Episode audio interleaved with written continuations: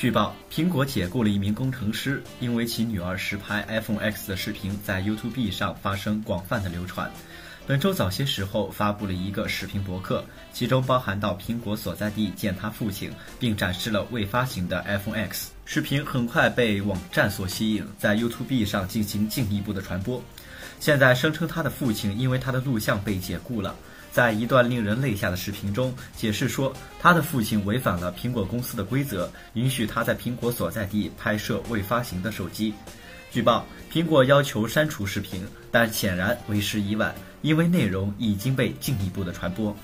视频本身可能看起来很无辜，但确实包括出现了 iPhone X 的镜头，手机上有特殊仅限员工的 QR 码。视频中的 iPhone X 还显示了一个笔记本应用程序。其中包括未发行的苹果产品的代码，在苹果所在地拍摄是严格禁止的，所以拍摄未发行的 iPhone X 也是一个很明显的违规行为。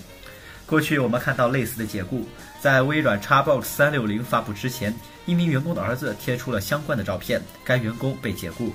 被解雇的苹果工程师在公司工作了大概四年，构建了 iPhone 的射频和无线电路设计。向苹果确认了解雇的规定，但该公司还没有回应评论。